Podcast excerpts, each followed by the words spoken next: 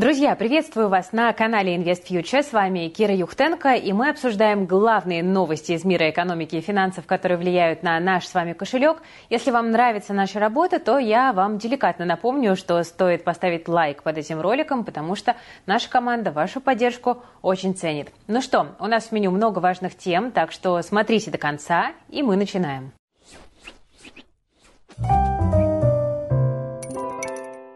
А начнем мы с главной геополитической новости дня. В БРИКС официально пригласили сразу шесть новых стран. Это Аргентина, Египет, Эфиопия, Иран, Саудовская Аравия и Объединенные Арабские Эмираты. Все они ранее подавали заявку на вступление и с 1 января следующего года станут официальными членами БРИКС. Об этом сообщил президент ЮАР во время саммита объединения в Йоханнесбурге. Сегодня завершился его финальный третий день, и мировые СМИ за саммитом очень пристально следят. За счет новых участников БРИКС значительно расширится. По размерам территории Союз станет в два с лишним раза больше G7. По населению в четыре раза больше. По словам президента Бразилии, совокупный ВВП расширенного БРИКС составит 37% от мирового. Это более 30 триллионов долларов. Кроме того, на организацию придется 45% мировых запасов нефти. В ее состав пойдут 6 из 10 крупнейших нефтепроизводителей в мире. Достаточно внушительно. Несмотря на расширение, название решили не менять. Представитель ЮАР заявил, что БРИКС уже стал глобальным брендом. Ну а глава российского МИДа Сергей Лавров отметил, что сохранение названия как бы подчеркнет таким образом преемственность данной организации. Ну и, возможно, подчеркнет все-таки, кто в ней является лидерами. Да, возможно, так считают. Владимир Путин, который участвовал в саммите по видеосвязи, поздравил новых участников объединения и подчеркнул, что согласовать расширение было непросто. Он также добавил, что БРИКС будет двигаться к созданию единой расчетной валюты, но, по словам Путина, это очень сложный вопрос. Кстати, про сложность уже много было сказано, так что, видимо, до единой валюты все-таки еще довольно далеко.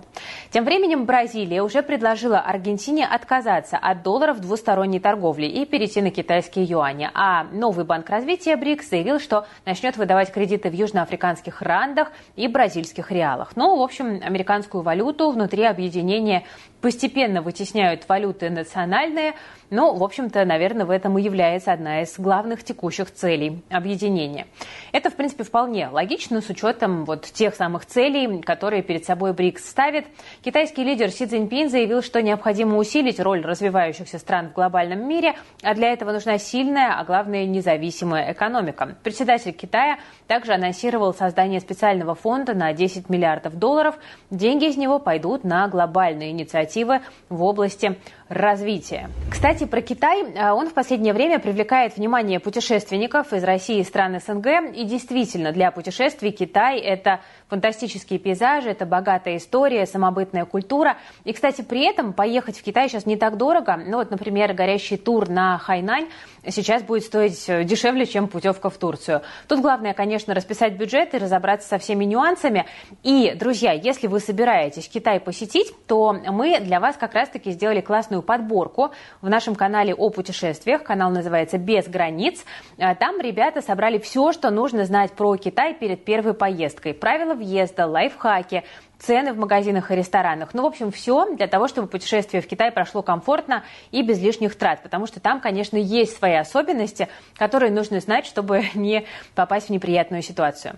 Еще в канале «Без границ» можно найти идеи для новых путешествий или вдохновиться опытом некоторых туристов, которые побывали, кажется, вообще везде и своим опытом щедро делятся. Так что не упускайте возможность позаботиться о своем отдыхе заранее, сделать его дешевле, удобнее. Читайте телеграм-канал «Без границ», и присоединяйтесь к нашему безграничному сообществу путешественников. Ссылочка есть в описании к этому видео. Ну что ж, поговорили о Востоке, теперь поговорим и о Западе. Американские рынки начали восстанавливаться после того, как за месяц потеряли в районе 2-2,5%. Но рост может быть недолгим. К такому выводу пришло агентство Рейтер, которое опросило более 40 экспертов.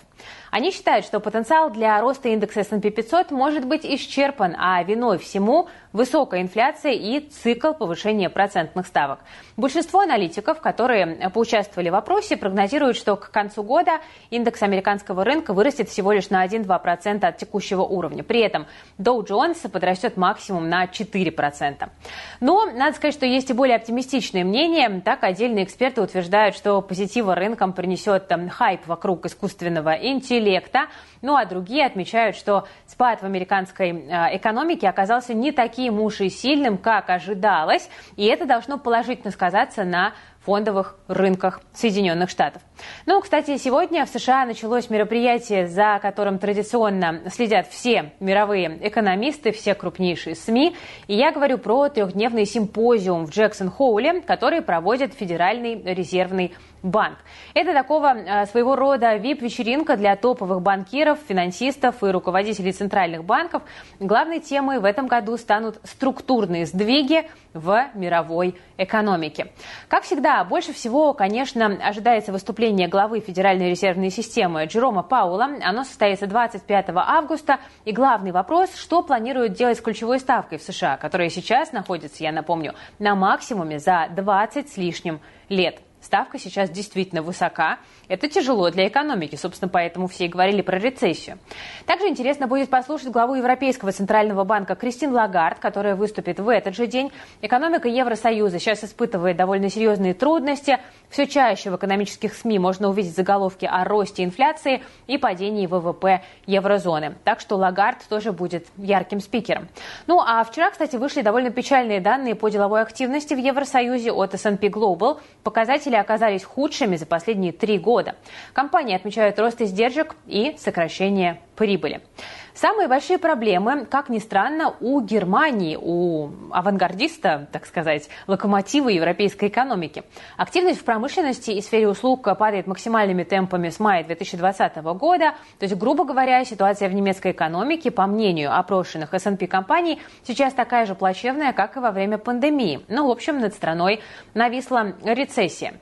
Международный валютный фонд прогнозирует, что в этом году экономика Германии сократится на 0,3%, ну а агентство Bloomberg отмечает, что ФРГ – единственная страна Большой Семерки, G7, которой грозит падение ВВП. Поэтому некоторые экономисты сегодня называют Германию таким больным человеком Европы. Возможно, совсем скоро победить многие проблемы в экономике и политике поможет использование высоких технологий. Ну вот, например, в России собираются отбирать госслужащих при помощи искусственного интеллекта. Да-да, вы не ослышались. Пока в формате эксперимента, который стартует уже с 1 сентября, а в эксперименте будут принимать участие Минтруд, Минфин, Минцифры, Минэкономразвития и другие федеральные учреждения. Центробанка в списке я пока не вижу. В рамках эксперимента создается специальная платформа которая будет называться «Госкадры», и она позволит автоматизировать многие процессы. Ну вот, например, отбор на работу и оценку труда чиновников. То есть, другими словами, нейросети теперь будут решать, кто получит место госслужащего, а кому придется искать новую вакансию. Это, конечно, какая-то абсолютно фантастическая реальность, в которой мы живем. И это, друзья, серьезный повод задуматься для каждого, потому что нейросети перестают быть игрушкой IT-гигантов, они становятся нормой нашей жизни. И это значит, что совсем скоро специалисты с навыками использования искусственного интеллекта станут сверхвостребованными и высокооплачиваемыми. Это такой вот новый этакий IT. Но только вот в отличие от IT освоить нейросети может каждый. Уже сегодня, подрабатывая на фрилансе по вечерам, можно получать по 30-40 тысяч рублей в месяц. Я знаю много таких кейсов. Ну, а если загрузить нейросети на полный день, то можно выйти и на 200 тысяч дохода. Кстати, даже эту рекламную интеграцию для нашей команды подготовила нейросеть. Тут нет ничего сложного. Просто прописываешь задание, проверяешь результат, немножечко редактируешь и вперед. Кстати, так и на фрилансе нейросеть работает, а вы получаете деньги от заказчика. Вот э, действительно, все именно так просто, как я говорю. Научиться работе с алгоритмами можно на нашем прекрасном нейропрактикуме. Он состоит из 10 уроков, и за эти 10 уроков вы освоите почти 40 нейросетей. Все на реальных кейсах и задачах. Сейчас присоединиться к практикуму можно, оформив рассрочку без первого взноса. То есть вы начинаете учиться, ищете первые заказы, и этими деньгами вы оплачиваете обучение. Друзья, успевайте, пожалуйста, пока мы не закончили набор учеников. Места остается все меньше, буквально с каждым часом. Ссылочку оставляю в описании, по ней можно зарегистрироваться на нейропрактикум. Ну, а сейчас, друзья, хорошие новости для тех, чьи акции заморозили из-за санкций, а портфель при этом не превышает 100 тысяч рублей. Потому что Именно такие инвесторы, мелкая розница, мы с вами, будут первыми в очереди на обмен ценными бумагами с иностранцами, о котором я уже э, говорила в прошлых выпусках. Ну, по крайней мере, по данным РБК, именно так хотят Центробанк и Минфин. Если схема заработает, то ее планируют распространить уже и на более крупных инвесторов. Я напомню, что идея разблокировки заключается в том, что иностранцы смогут выкупить у россиян их заблокированные зарубежные бумаги за деньги со своих счетов типа С. Но как это будет работать на практике, пока мало кто, к сожалению, понимает, но мы видим, что энтузиазм есть. Ну вот, например, пока непонятно, как будут отбирать первых счастливчиков для обмена.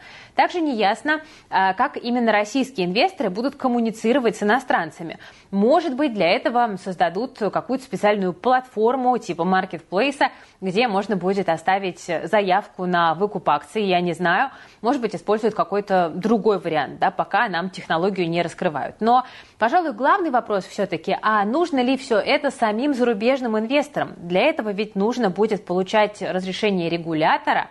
Ну, а, например, Financial Times пишет, что сейчас никаких переговоров по обмен, обмену замороженными активами между Россией и Европой вообще не ведется. Идеальный вариант был бы, если бы ЦБ и Минфин российские и европейские регуляторы как-то договорились о том, что розничным инвесторам, которые не связаны с санкциями, не нарушают санкционный режим, а, не находятся а, в каком-то SDN-листе или в других черных списках, получили бы свои активы за рубежом, а европейские или иностранные инвесторы получили свои активы, заблокированные в России. Это идеальный вариант. То, что предлагает ЦБ и Минфин, это обмен заблокированных активов на деньги но, а, пардон, у, российские инвесторы были, которые, чьи активы были заблокированы в Европе, они были настроены на инвестирование, долгосрочное инвестирование в европейские активы, в американские активы, в южноамериканские активы.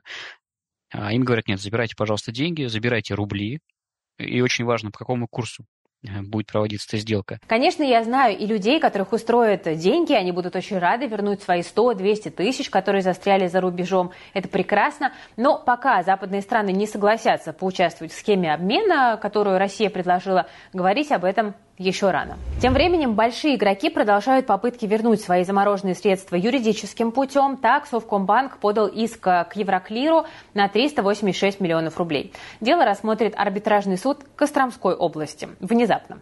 Если вдруг случится успех, то это будет интересный прецедент, потому что Совкомбанк – это системно значимый банк. Ну, а если разморозит ему, то и для других значимых банков может, э, собственно, появиться шанс.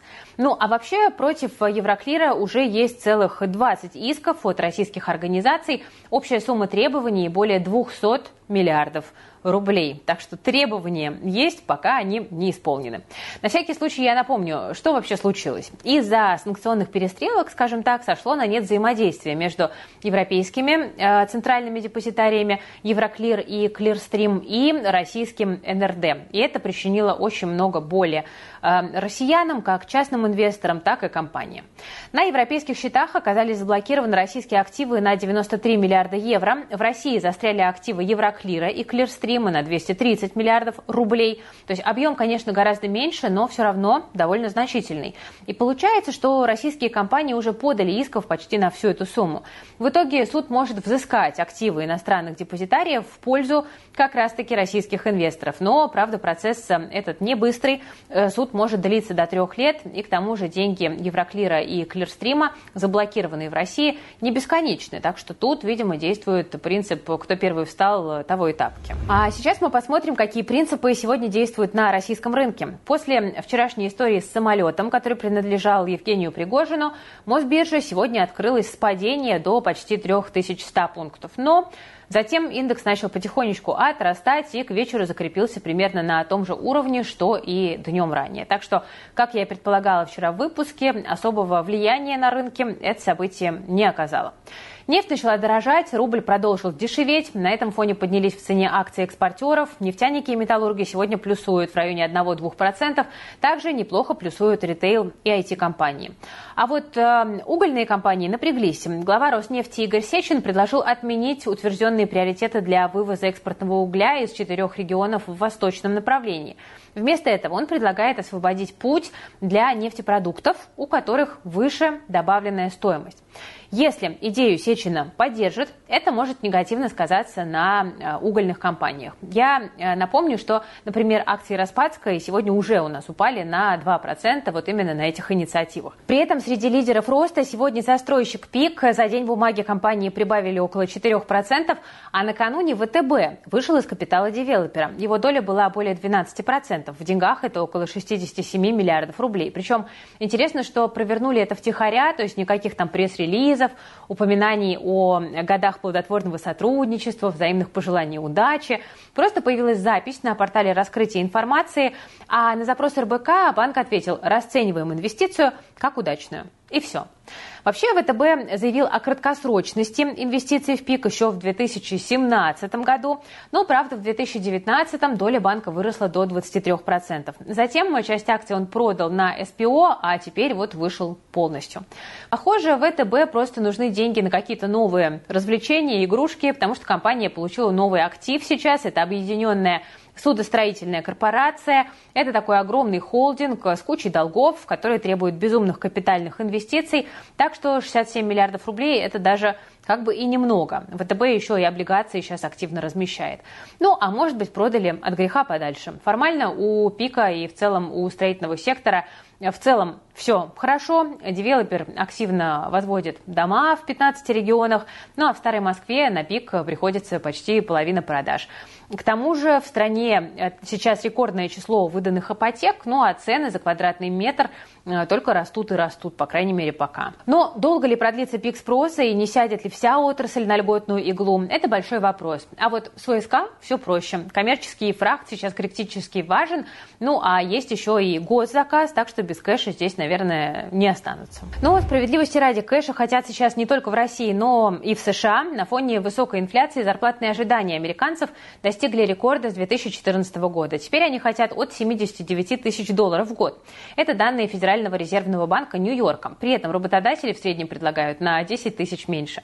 Давайте разберемся, насколько серьезные аппетиты у американских работников, потому что, ну, так-то 79 тысяч долларов в год – это 6600 долларов в месяц. Для большинства штатов это хороший уровень оплаты труда, ну, там, даже для той же Калифорнии. Кстати, в рублях это почти 620 тысяч в месяц. Немногим меньше, кстати, чем средняя годовая зарплата в России.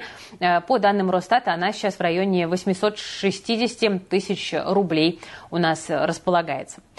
Разрыв э, получается такой довольно солидный, но мы с вами не должны забывать, что налоги в США серьезные. Ну вот, например, если гражданин не находится в браке, то он заплатит почти четверть своего дохода в качестве федерального налога. Плюс налог штата, который составляет от 3 э, до 13 процентов. Ну, в общем, уйдет примерно треть зарплаты, а возможно и больше, только на налоги. Больше всего американцы тратят на аренду жилья примерно 1000-1300 долларов в месяц за двухкомнатные апартаменты. На продукты питания уходят в среднем 10-15% дохода, еще по 10% на транспорт и страховку. То есть таким образом на руках останется ну, где-то в районе полутора-двух тысяч долларов, которые могут уже пойти там, на развлечения, на сбережения, на отдых, сторонние покупки и так далее. Ну, расчеты довольно грубые, но мы берем примерно просто для понимания общей картины. Да, много это или мало. Ну, в общем, идеальной по меркам американцев зарплаты вполне себе хватает на жизнь, но, правда, как я уже говорила в начале, она не сильно отличается от тех денег, которые компании выплачивают своим работникам прямо сейчас. Вот такие вот интересные наблюдения. Россияне тем временем мечтают по-крупному. По данным Сбера и работы РУМ, идеальная зарплата для наших сограждан 192 тысячи рублей. Это в два с половиной раза больше среднего заработка на данный момент. И почти в пять раз выше медианной зарплаты. В июне она составляла 40 тысяч рублей. Ну и, друзья, в завершение я расскажу вам о том, как идет битва за звание знатока инвестиций и финансов. Потому что вчера вышел у нас на канале очередной выпуск нашего интеллект-шоу, которое называется «Роя от ума». У него уже много фанатов. Участникам пришлось угадать все поговорки про деньги, назвать профессии людей из полотен легендарных живописцев, распознать сленговые названия разных валют и даже продемонстрировать знания истории Центрального банка. В последней отборочной игре победу одержал основатель проекта «Инвест-герой» Сергей Пирогов, и он присоединяется к другим полуфиналистам. Их имена Дмитрий Александров, Александр Вальд, Алексей Марков и Дмитрий Тримасов. Вот такие вот у нас лидеры. Первая тройка сразится за выход в финал 6 сентября, вторая 20 -го. По итогам игр 1 и 2 определяются два финалиста. Ну а третьего, друзья, выберете вы. Так что нам очень нужно ваше вовлечение. В нашем телеграм-канале InvestFuture, в нашем основном телеграм-канале, уже идет голосование за одного из тех участников, которые выбыли на стадии отборочных игр. Лидер зрительских симпатий получит золотой билет в финал. Так что это очень важно. Пост с голосованием у нас в первом закрепленном сообщении в Телеграме. Пока лидирует Дмитрий Черемушкин, но все может поменяться. Итоги народного отбора мы подведем 20 сентября. Вы наверняка заметили, что в одной из полуфинальных троек тоже есть вакантное место. К сожалению, так получилось, что Евгений Борисович Кокон, который вышел в полуфинал, не сможет принять участие в игре. Займет ли кто-то его место, мы пока, честно говоря, еще не решили. Пишите в комментариях, как бы вы этим местом распорядились, потому что мы пока находимся в некотором замешательстве. Ну, а накануне полуфиналов можете освежить впечатление от отборочных игр. В описании к этому видео есть ссылочка на плейлист со всеми вышедшими выпусками «Роя от ума». Ну и также ссылочка на вчерашнюю трансляцию тоже есть. Так что посмотрите э, «Роя от ума». Это такой наш вариант своей игры для инвесторов. Вы точно получите удовольствие и разомнете голову. На этом, друзья, у меня все. Ссылочки на Роя от ума в описании, на телеграм-канал «Без границ» с рекомендациями по путешествиям в Китай в описании и, конечно же, на наш нейропрактикум, на который вы еще успеваете, все там же, в описании. Я на этом прощаюсь, друзья. Вы смотрели Invest Future. С вами была Кира Юхтенко. Берегите себя, своих близких, свои деньги. Всем пока. До завтра.